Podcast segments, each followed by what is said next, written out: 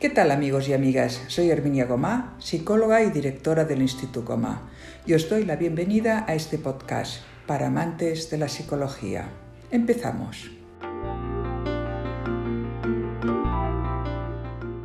Queridos amigos y amigas, muchísimas gracias por acompañarnos en este programa del podcast Psicología para Vivir, solo para amantes de la psicología, solo para vosotros. Gracias por acompañarnos hoy en este tema tan cercano e interesante como son los sueños. Hoy, en Psicología para Vivir, hablaremos de los sueños, de la mano de una psicóloga con gran experiencia, Esperanza Pérez.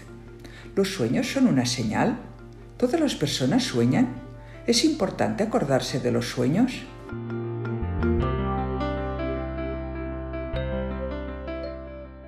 Desde la antigüedad hasta nuestros días, diversas culturas han considerado los sueños como una dimensión muy especial en la vida de las personas.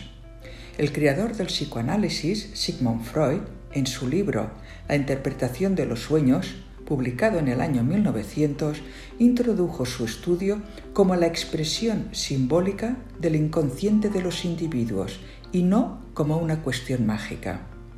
Otras escuelas psicológicas han investigado en el mundo de los sueños. Sin embargo, la psicología analítica jungiana de Carl Gustav Jung es probablemente la que ha llegado a poner mayor énfasis en el valor de la interpretación de los sueños como parte fundamental del proceso psicoterapéutico. En este capítulo de hoy descubriremos cómo se aborda el tema de los sueños desde esta escuela. Jung se dio cuenta de que con frecuencia en los sueños de las personas, una vez examinados e interpretados, llegaban a ser similares a los grandes mitos de la humanidad y que podían emerger de una fuente creativa común, a la que denominó el inconsciente colectivo.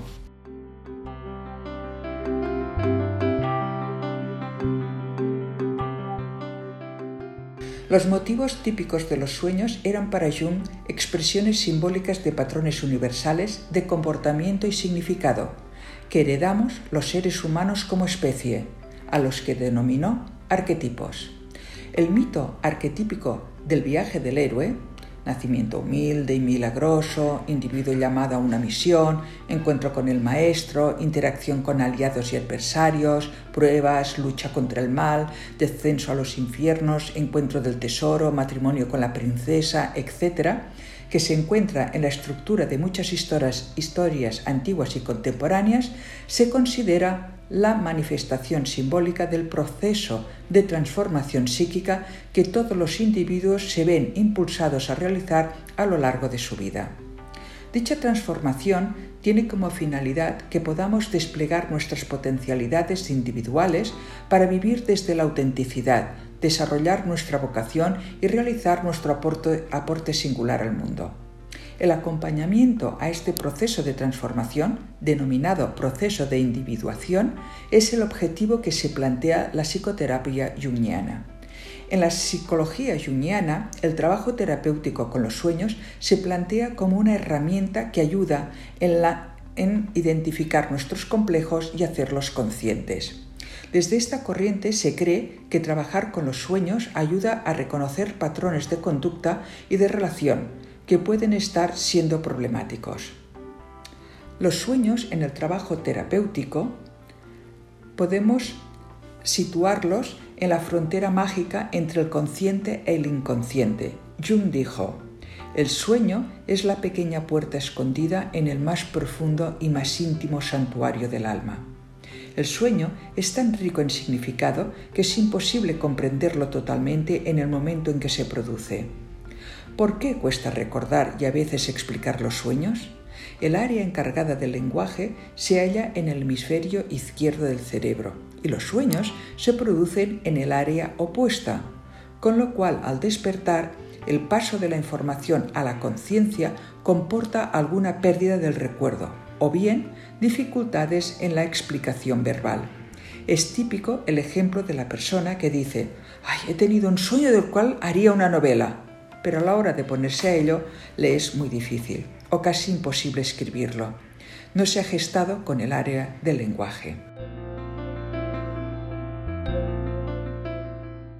Hoy, en Psicología para Vivir, los sueños, y para ello contamos con la presencia de Esperanza Pérez, psicóloga, psicoterapeuta acreditada por la Federación Española de Asociaciones de Psicoterapeutas, la FEA. Es terapeuta de pareja y sexual, analista jungiana, terapeuta de Sunplay, miembro didacta de la Sociedad Española de Psicología Analítica, SEPA, y de la Internacional Asociación de, de Psicología Analítica, IAP. Docente y supervisora en la formación de analista de la SEPA con 30 años de experiencia profesional en consulta privada, actualmente socia del Centro Terapéutico Ruth Frías, en donde ejerce.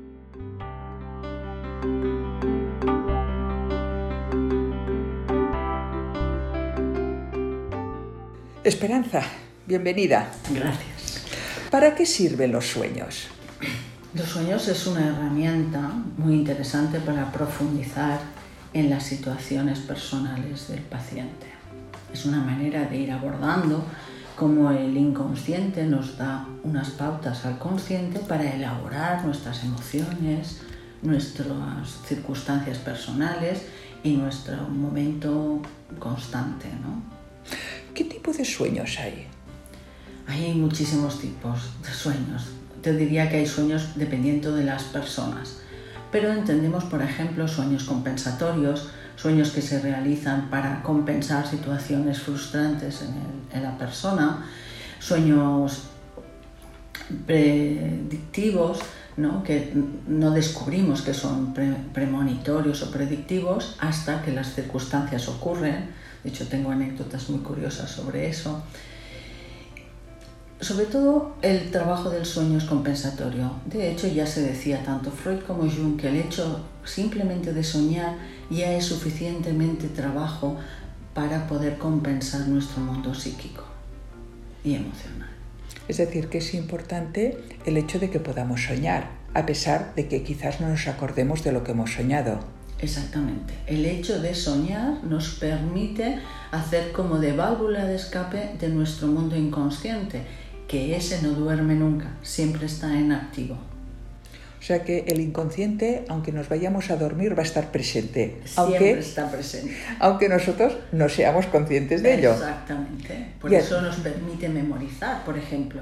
Es muy interesante estudiar antes de irse a dormir, porque los elementos del sueño, el presente puede llegar incluso a descubrir problemas cuando estamos con un problema mm, de matemáticas, nos vamos a dormir y en el sueño se resuelve el problema matemático. Se despierta uno por serendipity y dice, este es el resultado. ¿no? Ese es el gran mecanismo de nuestro inconsciente. Eh, los sueños premonitorios, que ahora hablabas un poquito y que tienes a lo mejor alguna, eh, alguna historia, ¿es una leyenda urbana o es una realidad? Es una realidad, ¿no? El inconsciente es como si andara unos pasos más adelante de nosotros, ¿no? De nuestro consciente. Por tanto, se producen sueños que se, bueno, que después ocurren, tanto sueños sencillos como por ejemplo mm, recordar a una persona que hace mucho tiempo que no has visto y al tiempo, al poco tiempo se encuentran por la calle o cosas así sencillas como otras, como decía yo antes, que tengo una anécdota muy curiosa de, una, de un paciente de hace mucho tiempo que tuvo un sueño, tenía entonces una bebé tuvo un sueño de que se despertó diciendo, Esperanza, me he pasado la noche limpiando el baño y las paredes del baño porque mi hija había tenido diarrea y estaba todo lleno de caca de bebé. Y dije, bueno, no te preocupes, que esto normalmente estas cosas no pasan. Total, que a las dos semanas que vino a la consulta me viene muy enfadado y me dice, Esperanza, tú me dijiste que los sueños no, se cumplen. Digo, no, dice, pues el sueño de la caca de la niña fue real. Tuvieron un problema en casa y tuvieron ese, ese problema en las paredes de su casa. No. Entonces, claro, como decía, pero ¿por qué yo soñé esto antes? Bueno, porque quizá es, el sueño te permitió eh, percibir las cosas de que no te enfadaras en el momento que eso ocurriera, que tuvieras otra conciencia al resolver esa situación, eh, bueno, muchas cosas, ¿no? También es verdad que los sueños no solo es el sueño lo que vemos, hay muchas interpretaciones del sueño, incluso eh, temporalmente, o sea, lo que significa hoy para uno puede significar otra cosa tiempo después, o puede tener muchas lecturas y todas son interesantes. No, es, verdad que eh, el, tema de los sueños da una riqueza interpretativa enorme, ¿no? Eh, más allá de que sean premonitorios o no, eh, es una puerta también al autoconocimiento. Totalmente.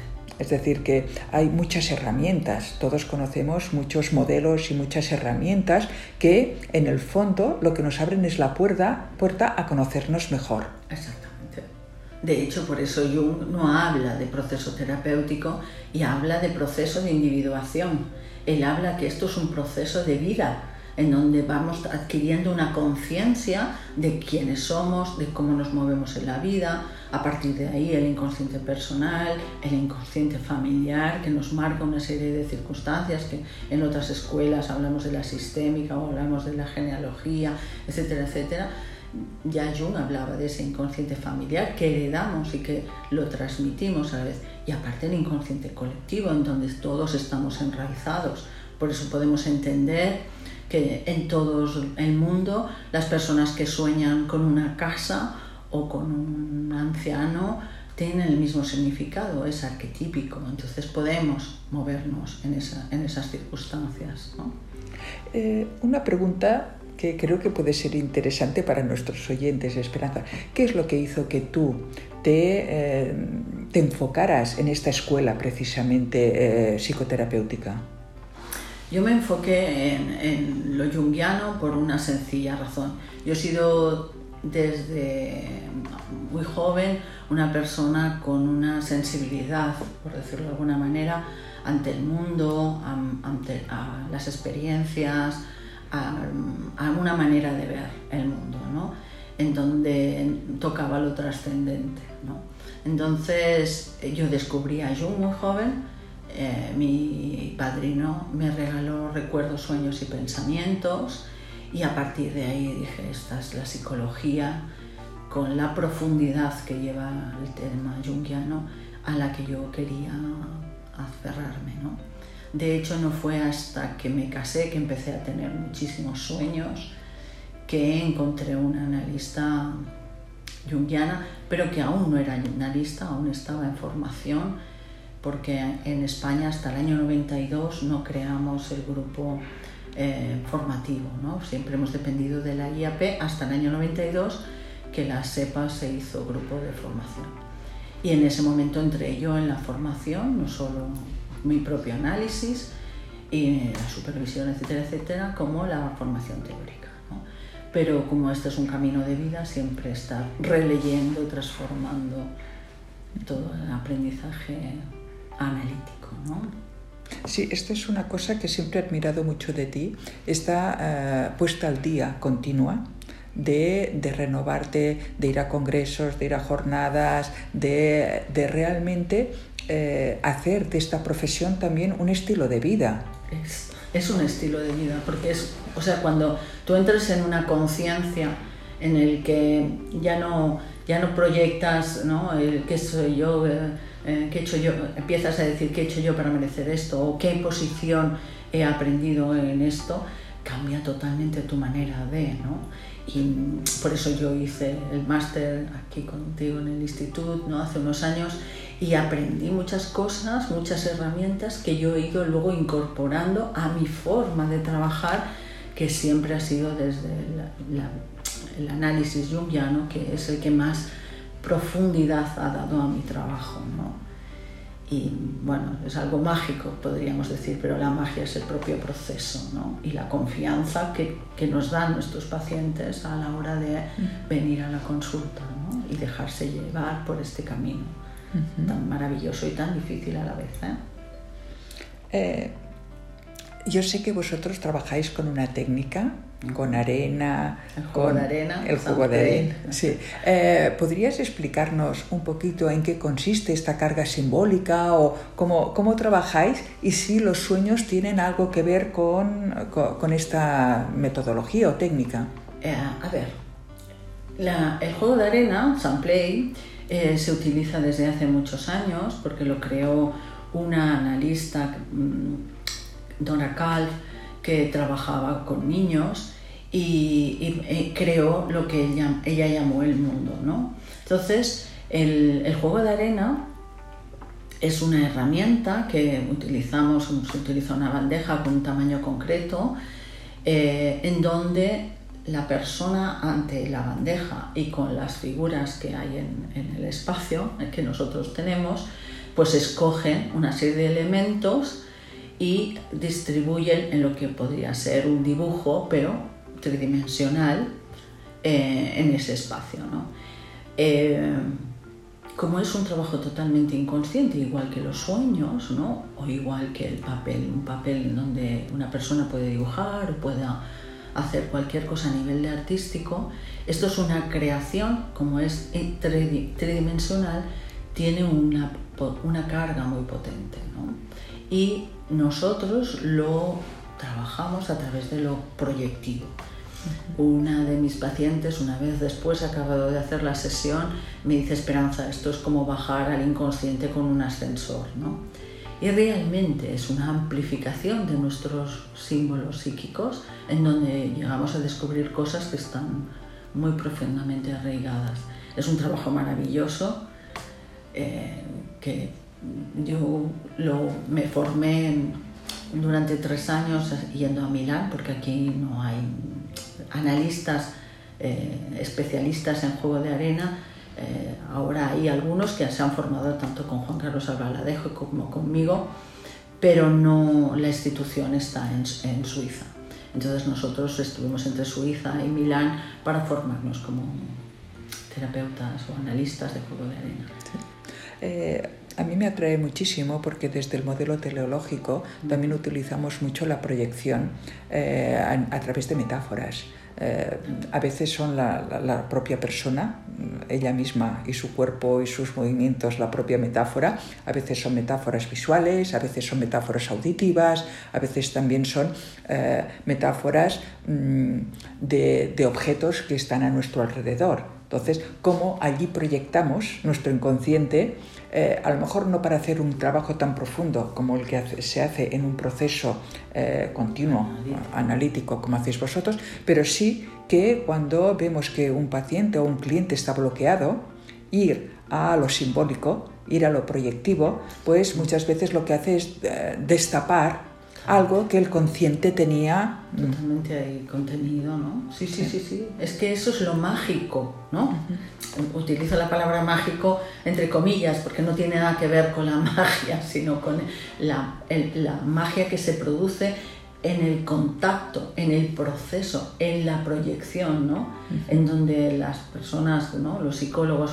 que están acreditados o formados en, en diferentes escuelas, porque uh -huh. yo creo que al fin y al cabo acabamos todos tocándonos, eh, podemos ejercer y ver mucho más allá de lo visible, ¿no? que esto es la, la magia de nuestro trabajo, no, no quedarnos en, en la imagen, sino esa imagen que nos trae al final de qué está hablando de ti. Exacto. A ver, esto es lo que tú me estás contando, pero ¿qué dice de ti lo que me estás contando? ¿no? Y como tú dices, yo creo que al final, y con los años y con mucha experiencia, cuando llegamos a una cierta edad, muchos eh, terapeutas que nos hemos ido formando, cada uno en su propia escuela, vemos que hay muchas más similitudes que diferencias. Lo que pasa que es verdad que cada uno se ha formado unas técnicas, en unos modelos que le han dado una estructura determinada, que esto también hace que tú puedas aguantar y sostener un proceso. Exacto. ¿Eh? Pero que al final, en el fondo, yo creo que aquí eh, Jung con el, con, la, con el mito del, del, el héroe, del héroe eh, que veo que muchas personas se han atribuido casi y se lo han quedado para ellos, como si fuera una cosa que han descubierto ahora. Bueno, pues esto está, es un mito. Es esto, un mito, es un mito. esto forma parte de, de la cultura, del saber, de la, de, del inconsciente, este colectivo que estábamos hablando, de que en el fondo cada uno de nosotros tenemos una construcción de nuestro devenir que tendría mucho que ver con, eh, con el mito del, del, del héroe. Del héroe ¿no? Uh -huh. Yo creo que en el fondo todos y todas llevamos un héroe en nuestro interior. Totalmente. Y eh, necesitamos eh, un proceso de acompañamiento para que podamos descubrirlo, aceptarlo, valorarlo, hacerlo nuestro y descubrir lo que hemos de descubrir, ¿no? Exactamente. Hablando de esto del de mito del héroe, George Lucas hizo La Guerra de las Galaxias a raíz de haber hecho un proceso analítico, ¿no? Porque ahí están todos los arquetipos, el todos. niño, el héroe, el, la sombra, el padre, la madre, todo, todo, sí. todo, ¿no? Sí. Y es, es, eso, y en el fondo por eso engancha tanto, ¿no? Por eso es tan, eh, tan atractivo, porque, porque nos define a todos, ¿no? sí. Muy bien, seguimos hablando de los sueños.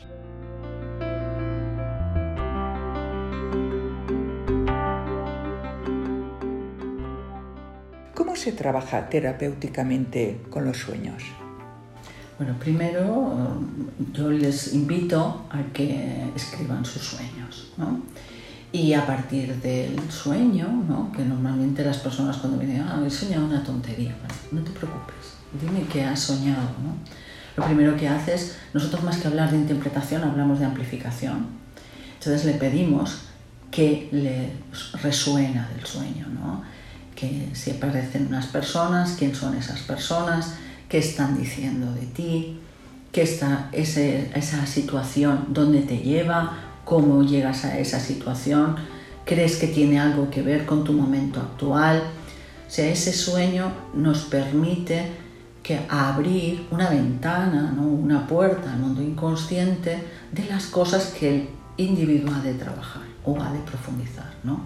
La cara de sorpresa a partir del trabajo de amplificación y de reconocimiento de lo que están soñando es digna de ser fotografiada, ¿no? porque muchas personas te dicen, es que si no, si no hubiera sido, si no fue, hubiera sido por este proceso, yo nunca hubiera llegado a adquirir este conocimiento que me ha abierto nuevas experiencias y nuevas maneras de trabajar y de vivir. ¿no? Es muy interesante el trabajo de sueños. Entonces, vosotros no hablaríais tanto de proyección, sino de amplificación. Amplificación, más que de interpretación, de como interpretación. decía Freud. ¿no? Nosotros hablamos de amplificación, porque el sueño es del individuo. O sea, por ejemplo, una persona te, te trae un sueño que sueña con caballos. ¿no? Estaba en la playa y llegaron unos caballos mmm, salvajes y fue una experiencia X. Entonces tú le has de preguntar, ¿para ella qué es el caballo? No es lo mismo una persona que se dedica a cuidar caballos o es jinete como una persona que le tiene miedo a los caballos. Por tanto, la simbología o lo que significa para esa persona el caballo no tiene nada que ver uno con otro. Por eso el tema de la interpretación de los libros. Bueno, he soñado con esto, voy a ver a, en internet, ahora ya no se abren los libros, ¿no? sino voy a internet a ver qué significa el caballo. Evidentemente hay unos elementos que pueden ser significativos, pero lo importante es lo que significa para ti un caballo. ¿no? Esto es el trabajo y la diferencia con otras escuelas, ¿no? Amplificación. Amplificación. Eh, ¿Podrías explicar alguna otra experiencia también significativa en el trabajo con los sueños? Mira, yo hace 25 años tuve la desgracia de perder una paciente. Después de esa experiencia, porque fue una muerte muy traumática, para mí cogí toda la documentación de esta persona y empecé a a profundizar en el trabajo con los sueños que habíamos tenido. Porque me planteé si los sueños podían haber sido un antecedente de su muerte trágica. ¿no? Lo que descubrí bueno, aún hoy me, me, levanta la, piel de, me hace la piel de gallina, ¿no? Porque había varios sueños que simbolizaban su muerte. Uno era que ella tenía una muñeca de porcelana en donde se había desquebrajado y dentro había una niña muerta. Y el más significativo de todos fue que eh, yo tuve esta mujer en terapia en análisis mientras yo estaba embarazada de mi segunda hija. El día que yo me incorporé al trabajo, ella vino con un regalo para mi hija y ya cuando se iba me dice, Esperanza, mmm, eh, perdonad, pero es que aún me emociona. Eh, Esperanza, estoy contenta de verte porque es, había soñado que tú morías en el parto. Entonces yo le dije, bueno, ya ves que estoy bien, yo me siento perfecta, estoy contenta, ya tengo mi hija está sana, yo también. Eh, este, este sueño ya lo trabajaremos en la próxima sesión porque esto tiene que ver con algo que tiene que, que ver contigo. Y esa fue la última sesión. A la semana ella había muerto. Con lo que es un sueño premonitorio de su propia muerte. Y fue pues, para mí aún muy significativo, muy importante, porque te conmueve mucho una cosa así. ¿no? os digo que hace 25 años y aún me conmueve. Supongo que esto lo trabajaste tú también en tu en tu análisis, ¿no? Lo trabajé en mi análisis y de hecho fue el caso que presenté para ser analista, uno de los casos que presenté para ser analista de la sociedad, porque claro, durante todo el proceso, bueno, como casi todos los psicólogos, ¿no? Pero los analistas una de las cosas que trabajamos mucho es nuestro análisis personal, imprescindible, y la supervisión de casos, imprescindible, porque quieras que no, nosotros estamos contaminados en el proceso terapéutico. Y hemos de tener esa visión externa eh, que te permita mm, mantener la cordura, diría, ¿no? Sí, eh, nosotros también estamos por esta labor de seguir supervisándonos siempre que podamos. Es verdad que hay épocas en que, por lo que sea, se remueven más cosas o menos, pero asistir a supervisión yo creo que es, primero, una cura de humildad. Segundo, pues eh, el hecho de que nosotros lo hacemos en grupo, ¿eh? también pues te van resonando cosas o vas viendo ah, ah, cosas que hacen también otros colegas. Entonces, que esto también te abre, es una forma de, de, formarte, porque cada uno de nosotros siempre picamos o vamos... La intervisión Exacto. ¿eh? Entonces, yo creo que esto es muy importante y recalcarlo aquí, ¿no? que los psicólogos muchas veces las personas no saben que hacemos un trabajo de supervisión y que también hacemos nuestro propio análisis de qué tiene que ver lo que ha pasado en la sesión conmigo y que necesito seguir aprendiendo y mejorando para llevar mejor los procesos. ¿no? Claro, nosotros hablamos de la transferencia y la contratransferencia, ¿no? y eso es imprescindible de irlo trabajando constantemente, porque si no nos sentimos totalmente perdidos. Sí, sí. Eh, ¿Qué puede significar que aparezcan personajes conocidos en mi sueño, por ejemplo?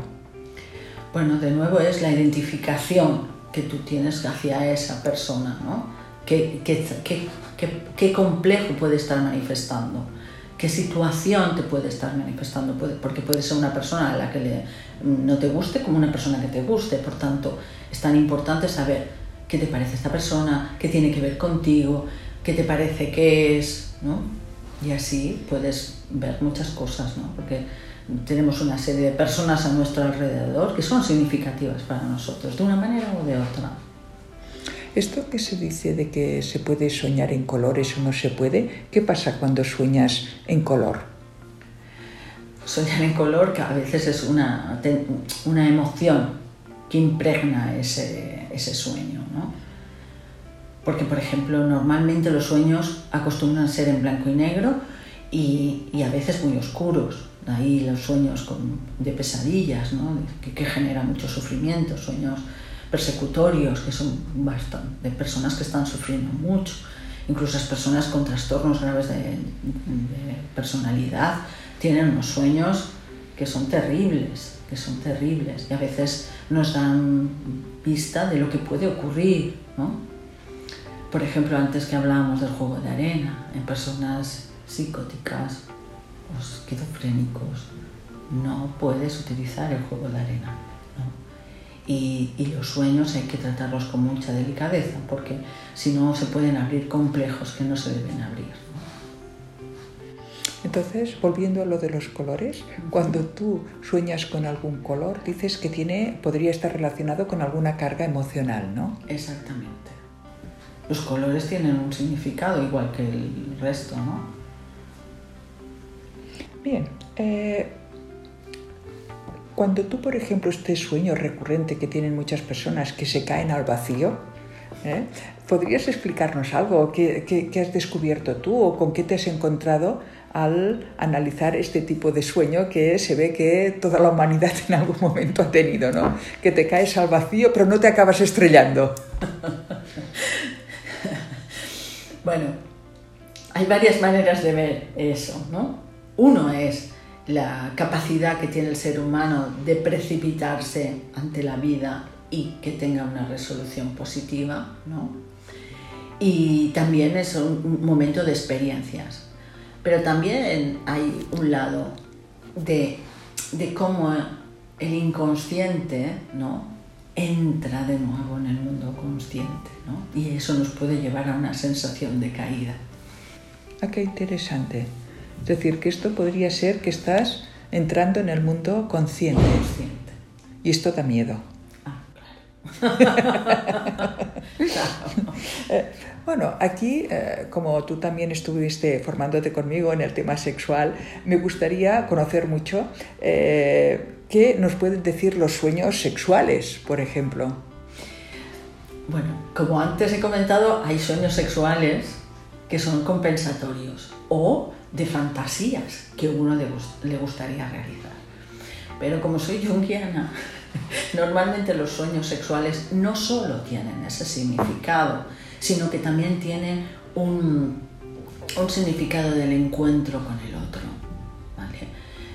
Jung hablaba de el alma como ánima y ánimos, cómo nosotros nos relacionamos con el otro aspecto de nuestra alma, si somos mujeres, cómo nos relacionamos con el ánimo y como hombres, cómo se relacionan con el ánima. Por tanto, el sueño sexual, como otros sueños, lo hemos de poner en contexto. ¿Qué significa para ti? ¿Cómo te sientes en este sueño? Mm, ¿Qué te ha movido? Porque incluso los detalles de ese sueño son muy significativos, ¿no? A veces hay que ir con mucho cuidado para no eh, censurar o, no que el otro no crea que te estás metiendo en su intimidad, pero a la vez es imprescindible entrar en, en esa intimidad que él ha generado a través del sueño para entender la profundidad de lo que le está diciendo ese sueño. Eh, hay personas que, por ejemplo, eh, su orientación sexual es la que sea. Sí, sí. Y sueñan con eh, con un cambio de orientación sexual. Y esto a veces vienen a consulta y vienen como muy asustados. ¿Nos podrías decir algo respecto a esto? Es que esto es muy común. este es un sueño muy común eh, que al principio lo viven, algunas personas lo viven bien y otras personas lo viven mal porque eh, como yo soy heterosexual me estoy relacionando en el caso de una mujer, pues con otra mujer y cómo puedo estar disfrutando de esa situación, ¿no? Entonces, yo siempre les hablo de qué significa esa mujer para ti, porque a veces son personas que son conocidas para ellas.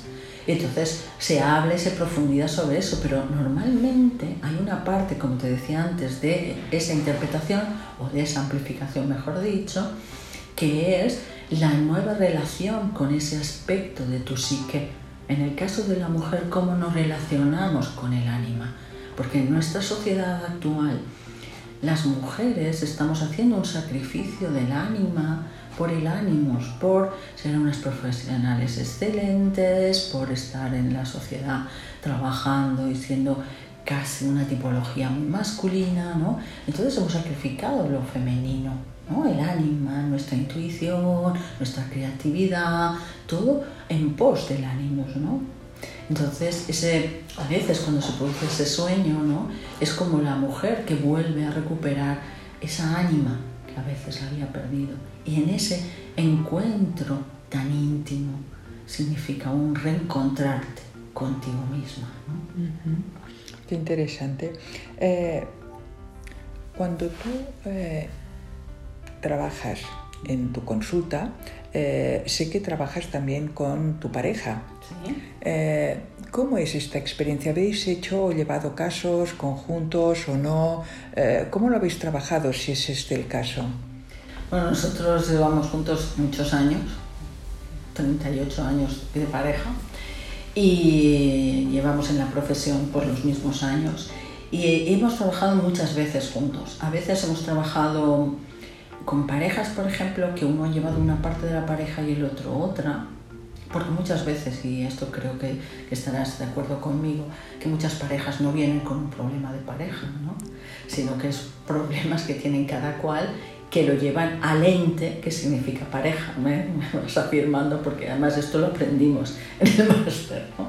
Es como ese trabajo. Entonces, el hecho de tener mi compañero de vida en este proyecto, él me ayuda mucho a equilibrar en estas cuestiones. ¿no?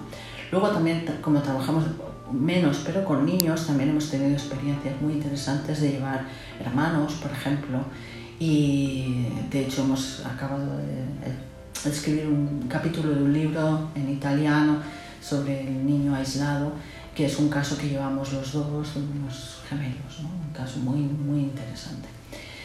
Bueno, nosotros siempre colaboramos en nuestro trabajo, aunque ahora pues él lleva, por ejemplo, más niños y adolescentes y yo más parejas individuales.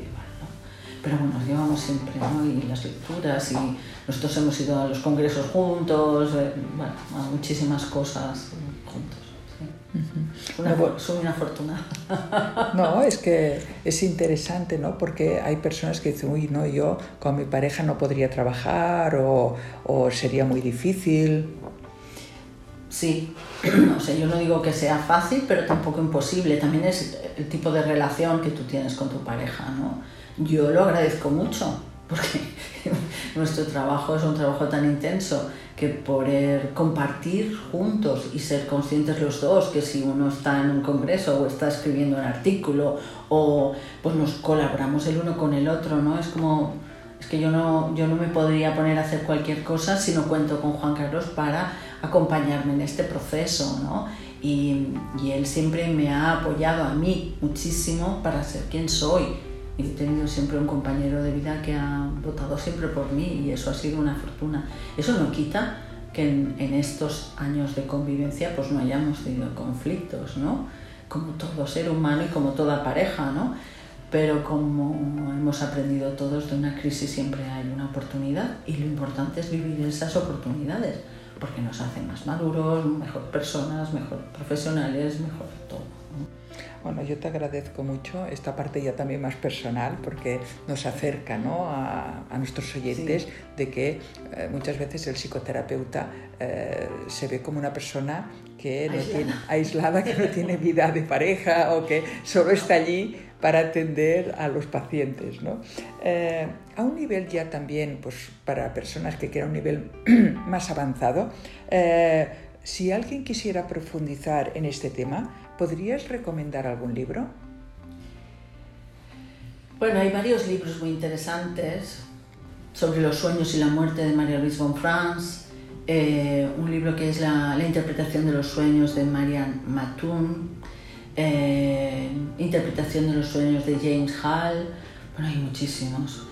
Pero invitando a leer no es la mejor manera, ¿no? Yo creo que lo interesante es escribir los sueños y buscar un buen analista para que te ayude a acompañarte en los sueños. Ahora me mirarás y dirás, ya estás barriendo para casa. No, es que pienso que el, trabajo del acompañamiento con el analista es imprescindible, porque si no, lo que potenciamos es nuestro narcisismo, nuestro yo puedo con todo, y no es verdad. no es verdad. Hemos que tener la humildad de decir, yo solo no puedo y no pasa nada, ¿no?